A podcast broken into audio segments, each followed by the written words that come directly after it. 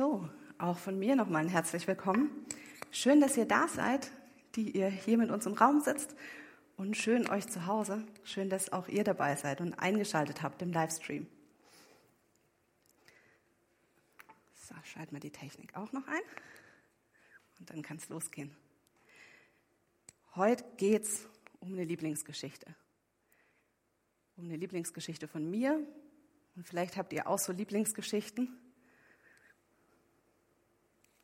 So, da haben wir sie.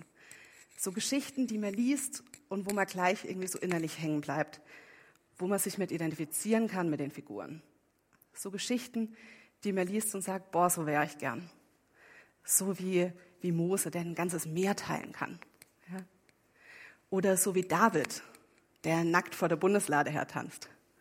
Nicht, weil ich gern mal nackt tanzen würde, aber weil ich die Freiheit bewundere, die David hat weil es ihm einfach egal ist, was die Leute um ihn herum denken und er seine Beziehung mit Gott so lebt, ja, wie es für ihn und Gott richtig ist.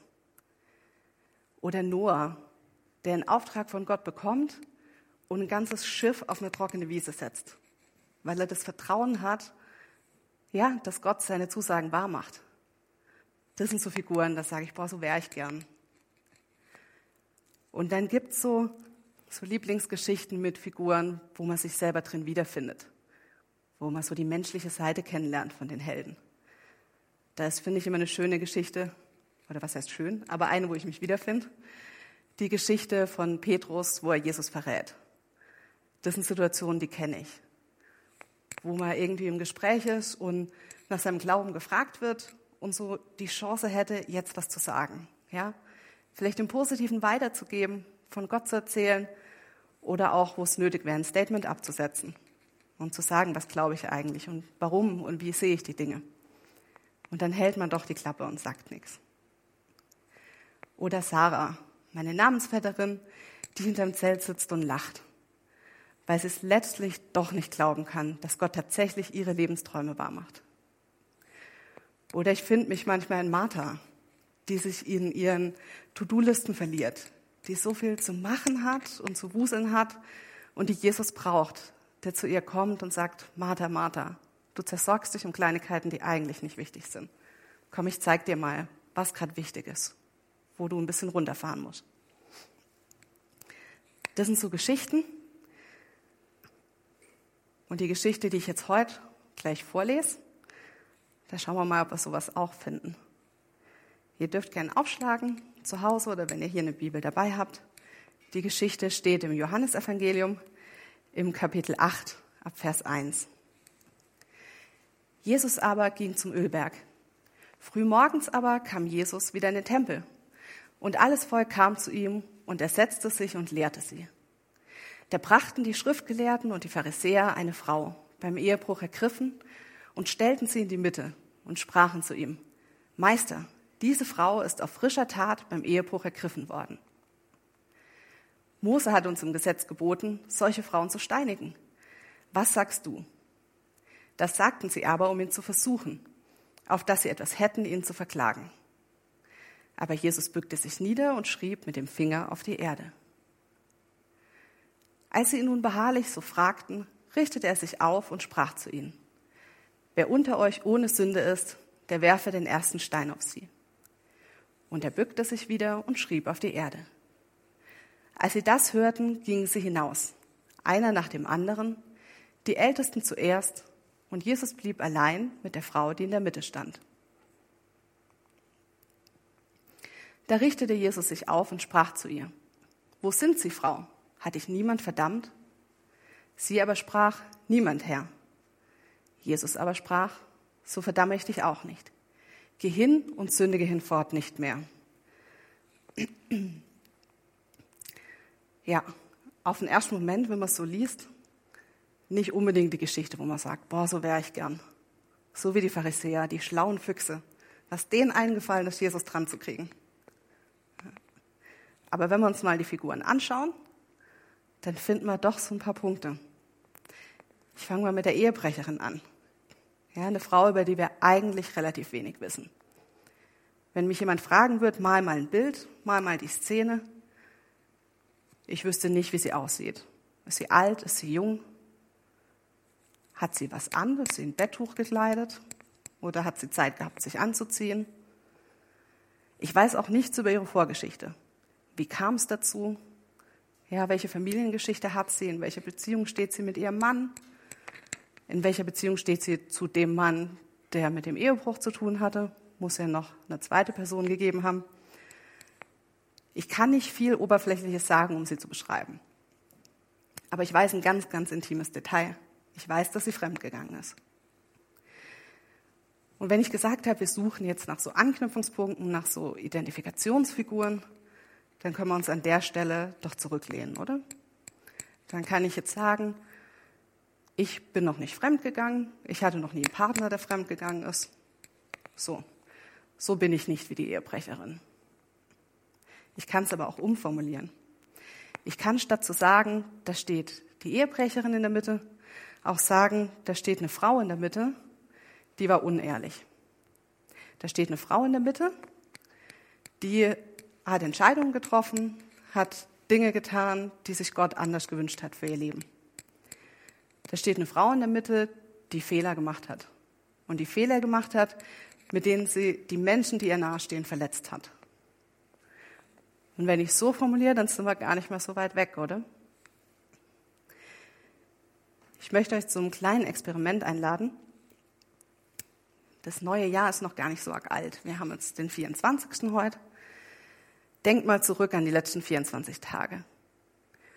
Überleg dir mal, seit Neujahr ist dir da passiert, dass du unehrlich warst zu jemandem?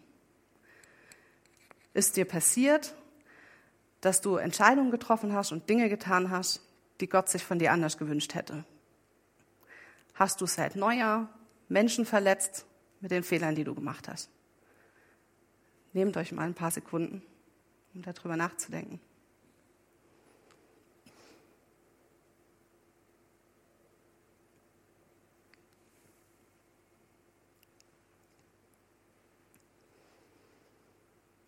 Ich habe mir die Frage auch gestellt und ich musste nicht bis Neujahr zurückgehen. Ich bin mir sicher, es geht dem einen oder anderen auch so. Mir reicht meistens so die letzten drei, vier Tageswochenende, dass ich weiß, ich habe mit meinem Mann schon einen Streit gehabt. Ich habe ihn angefahren und Sachen zu ihm gesagt, die ihn verletzt haben und die nicht richtig waren, wo ich vielleicht nicht im Recht war. Ich habe mein Kind schon angelogen. Ja? Ich habe Paul am Freitag versprochen, du darfst baden. Und da freut er sich wirklich immer riesig drauf. Und dann war es Samstag und der Paul sagt, ja, heute baden, gell, Mama? Und wir waren den Tag über unterwegs, es war spät, das ist ihm abends eingefallen und ich habe es den Tag über vergessen.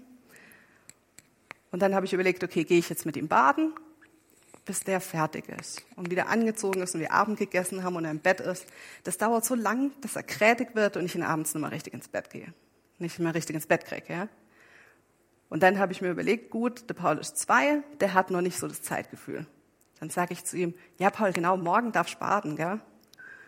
Und mit seinem Zeitgefühl überlegt er, denkt kurz nach und dann freut er sich und sagt, oh ja, morgen darf ich baden. Für den Paul nicht schlimm. Ja, der hat einen Tag länger Freude und freut sich drauf, am Sonntag zu baden. Aber trotzdem von mir die bewusste Entscheidung, ihn anzulügen, ihm was Falsches zu sagen. Und jetzt denkt sich vielleicht der eine oder andere, gut, Sarah, ob du jetzt einen Paul einen Tag später zum Baden schickst oder einen Sven betrügst, ist doch ein Unterschied, oder? Ich sehe ihn nicken. Für ihn ist ein Unterschied. ja? Wir machen da zwischenmenschlichen Unterschied. Wir gewichten das. Die Bibel gewichtet es nicht. Da möchte ich euch was vorlesen aus Römer 6, Vers 23. Denn der Lohn der Sünde ist der Tod. Sagt die Bibel ganz knallhart, ohne zu differenzieren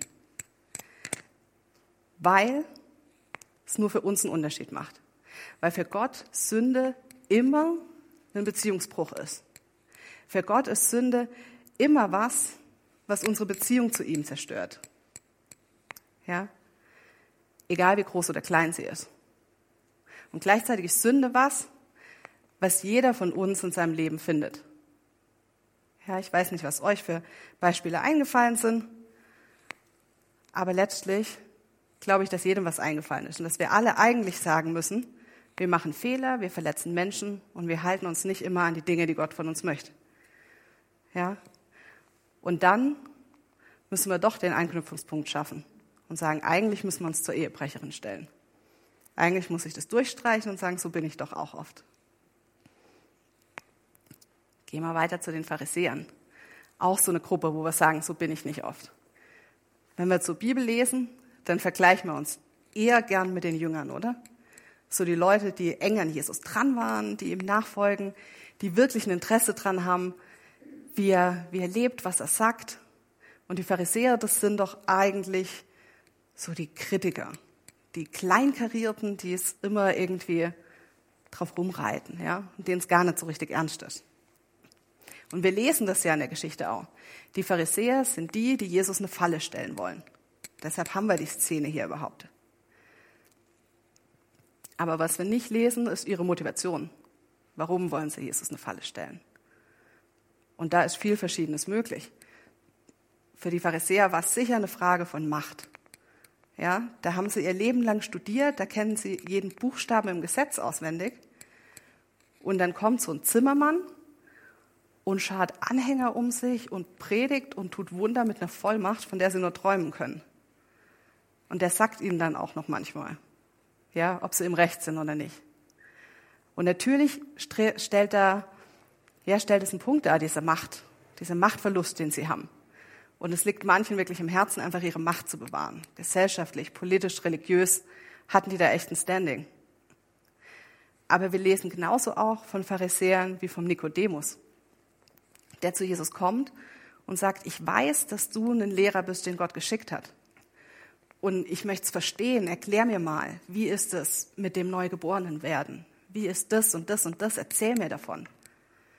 Ja, wir haben bestimmt auch bei den Pharisäern und Schriftgelehrten Leute, denen es um Gerechtigkeit geht, die wirklich wollen, dass das Volk nicht einem Irrlehrer hinterherläuft und die wirklich ein, Interesse daran haben, dass da niemand Gott lästert. So stelle ich sie mir vor, die Pharisäer und Schriftgelehrten, aber lesen tun wir es nicht im Text. Das Einzigste, was wir lesen, ist, wie sie mit der Frau umgehen. Dass sie die Frau in die Mitte zerren und sie anklagen, damit sie selber Recht bekommen. Und das ist wieder so ein Punkt. So sind wir nicht, oder? Ich habe es vorher mal gesagt. Ab und zu haben das wenn und ich Streit. Manchmal bin ich im Recht. Meistens sind wir uns nicht einig darüber, wie oft. Aber selbst wenn ich felsenfest überzeugt war, dass ich im Recht bin, ich habe Sven noch nie auf den Marktplatz gezerrt, am Rathaus geklopft und gesagt, Herr Klaassen, bitte den Sven steinigen. Und ich weiß nicht, wie ihr streitet, aber ich glaube, es hätte sich rumgesprochen, wenn es jemand anders schon versucht hätte. Also sind wir ja nicht so wie die Pharisäer, oder? Auch hier wieder ein kleines Experiment. Ihr habt alle am Eingang so einen Stein bekommen. So, hab, da habe ich einen. Und ihr, die ihr zu Hause seid im Livestream, schaut mal, ob ihr was findet, was man so gut in die Hand nehmen kann. So ein Stein oder eine Mandarine, einen Legostein, was ihr greifbar habt, das sind so Beulensteine, finde ich. Die sind jetzt nicht groß genug, dass man jemanden damit steinigen könnt, aber wenn ich den jetzt werf, wenn ich jetzt rüberwerf und versuche, die Elfriede zu treffen, das wird wehtun. Das gibt so eine Beule. Ja? Nehmt euch mal den Stein, denkt wieder zurück zum Jahresanfang und überlegt mal, ob ihr schon eine Begegnung hattet, wo ihr gern so einen Stein geworfen hättet. So eine Begegnung, wo einem jemand so richtig auf die Nerven geht und man sich denkt, ein Klaps auf den Hinterkopf erhöht das Denkvermögen. Wenn ich jetzt richtig ziele, dann kapiert der vielleicht endlich, was ich meine und warum ich recht habe damit.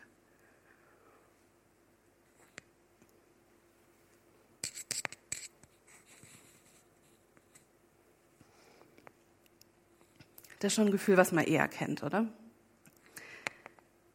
Ich habe überlegt, wann es mir das letzte Mal so ging. Und das war so eine Situation beim Einkaufen. Also so Einkaufen mit einem Zweijährigen, das kann richtig Spaß machen. Das fängt dann manchmal an, schon wenn man aus dem Auto steigt und aufpassen muss, dass er nirgends drunter läuft und heil an der Tür ankommt. Und es geht dann weiter, wenn er sich einen von diesen süßen kleinen Einkaufswägen schnappt. Und ich muss sagen, beim Paul funktioniert es allermeistens richtig gut. Ja, der liebt es da mit mir rumzulaufen und dann kriegt er immer was, was er reinmachen darf und am Ende macht er alles einzeln aufs Band und ist super happy. Aber es gibt auch so Momente, da bin ich den ganzen Einkauf über dabei, ihm hinterher zu schreien. Da schreie ich, halt, stopp, bleib stehen, halt, Vorsicht, du fährst die Frau um. Nein, Paul, du darfst nicht die Eier aus dem Regal ziehen. Und dann kommt, Paul, bleib jetzt bloß stehen, bis ich den Mitarbeiter mit den Zewers gefunden habe, um die Eier wieder aufzuwischen. Und das ist schon passiert. Und ja, wahre Geschichte. Und dann ist man so auf 180. Da hast du dann echt keine Nerven mehr in dem Moment. Ja, sowieso nicht. Und dann hast du noch diese blöde Maske im Gesicht. Dann muss schreien. Das Kind ist drei Meter weiter und die Hälfte vom Schrei bleibt in der Maske hängen. Und dann möchte ich mir die runterreißen. Dann nervt sie mich und dann will ich sie einfach wegziehen, damit er hört, was ich zu sagen habe. Ja? Und dann reiße ich mich zusammen, weil ich denke, ja, ist jetzt halt so. Gehört so, ist auch wichtig. Ich will ja auch selber gesund bleiben und andere Leute nicht gefährden. Und dann kommt mir jemand entgegen, der es ganz anders macht. Der an der Kassiererin vorbeigeht und danach die Maske abzieht und sie so schön am Ohr baumeln hat. Und dann kocht sie in mir hoch. Und ich denke, ich habe es so unbequem, ich könnte es gerade so brauchen ohne Maske. Und der nimmt sich einfach raus, ohne Maske durchzulaufen. Und dann möchte ich die Zucchini aus dem Einkaufskorb nehmen und zielen so diesen Klaps auf den Hinterkopf und möchte rufen, zieh deine Maske an. Ja?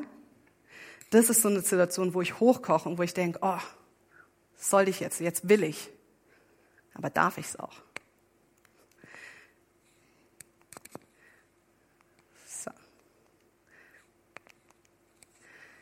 Es steht ein ganz interessanter Vers dazu in der Bibel, im 1. Korinther 13, die Verse 2 bis 3.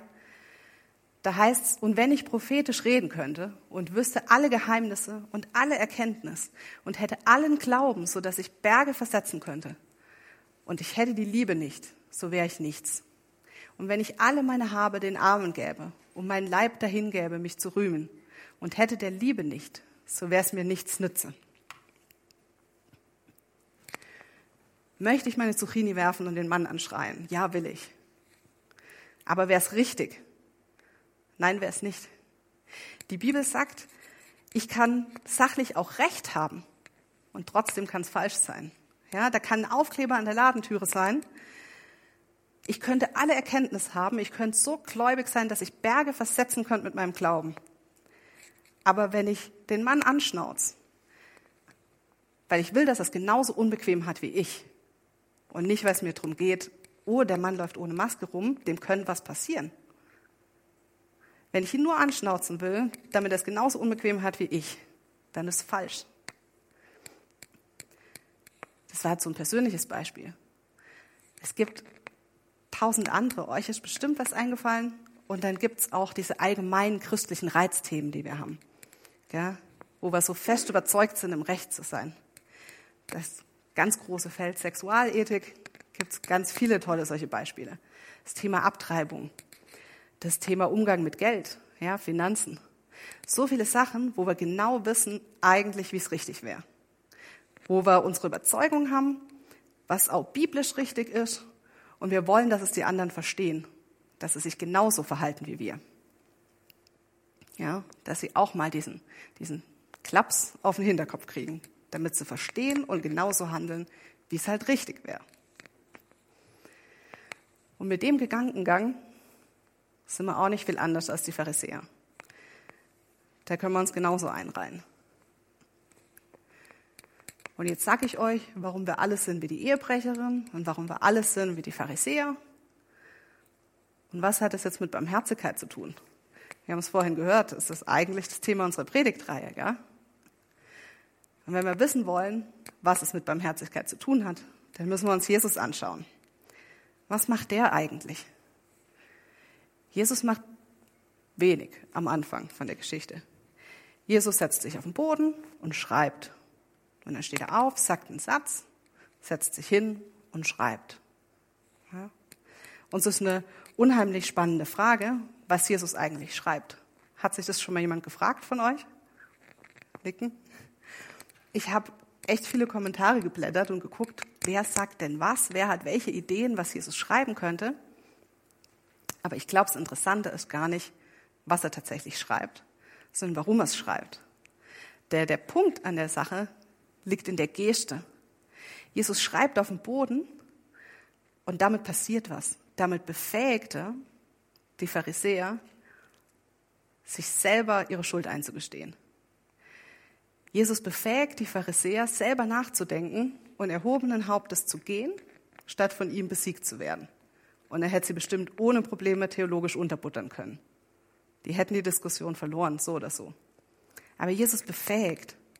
Er befähigt auch die Ehebrecherin, gute und weise Entscheidungen zu treffen. Er gibt ihr die Möglichkeit, selber zu ihrer Schuld zu stehen, weil es ja noch den einen gibt, der den Stein werfen dürfte. Sie hätte genauso gut packen und wegrennen können, aber sie steht noch da.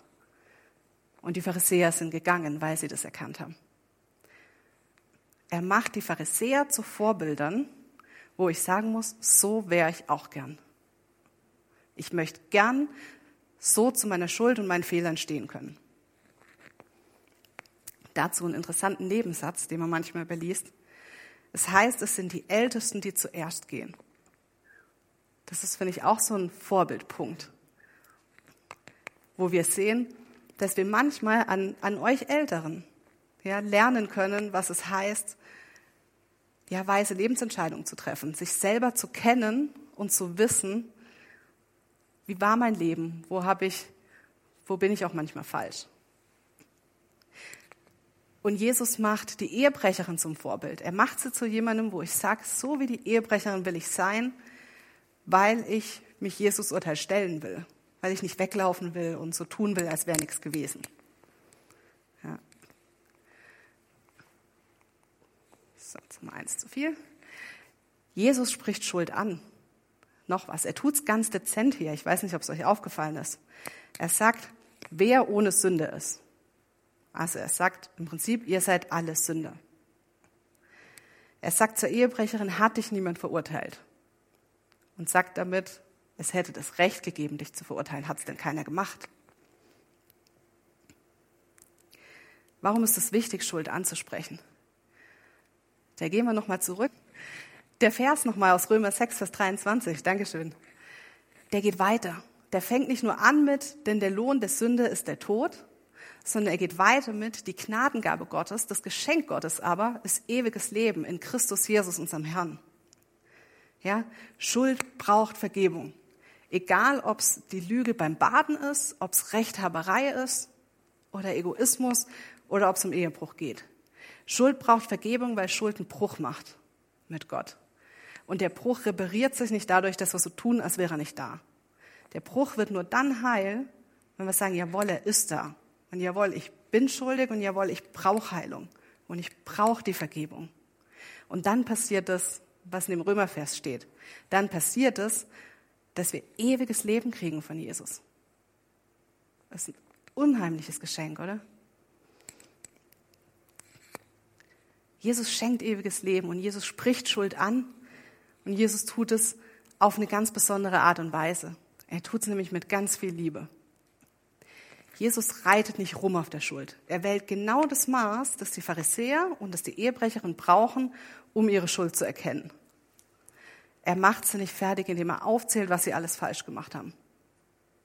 Ja? Weil er nicht recht haben will. Weil er unser Bestes will. Er will für die Pharisäer, dass sie selber entscheiden können, dass sie ihr Gesicht wahren können.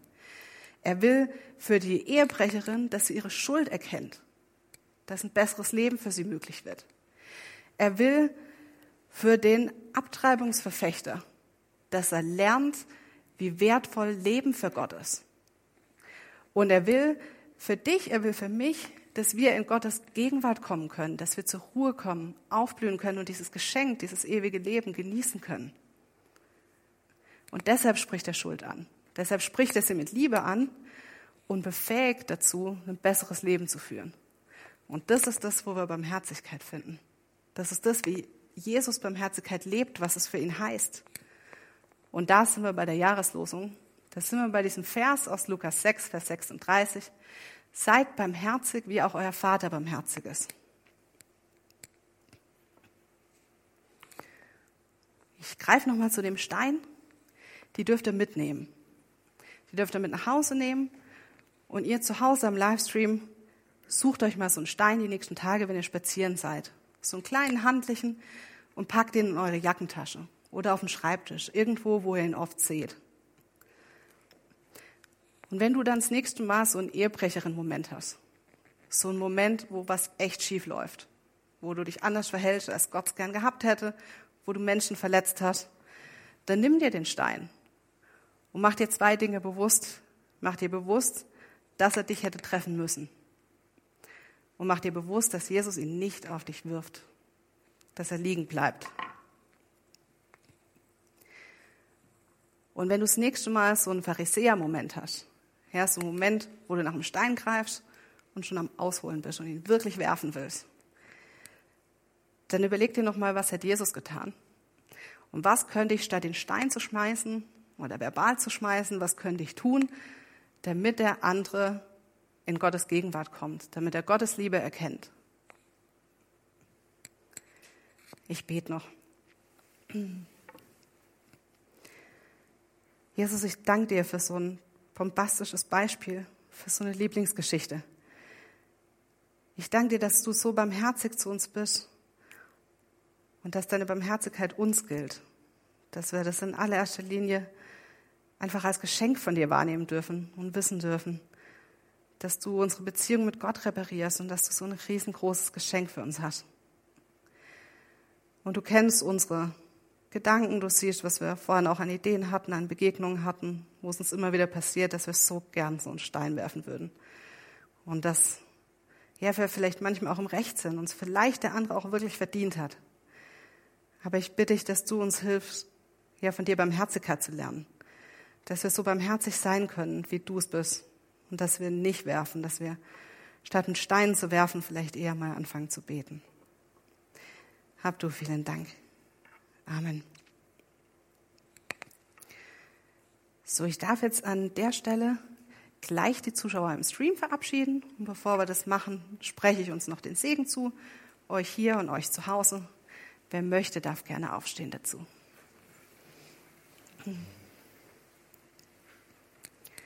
Der Herr segne dich und behüte dich. Der Herr lasse sein Angesicht leuchten über dir und sei dir gnädig.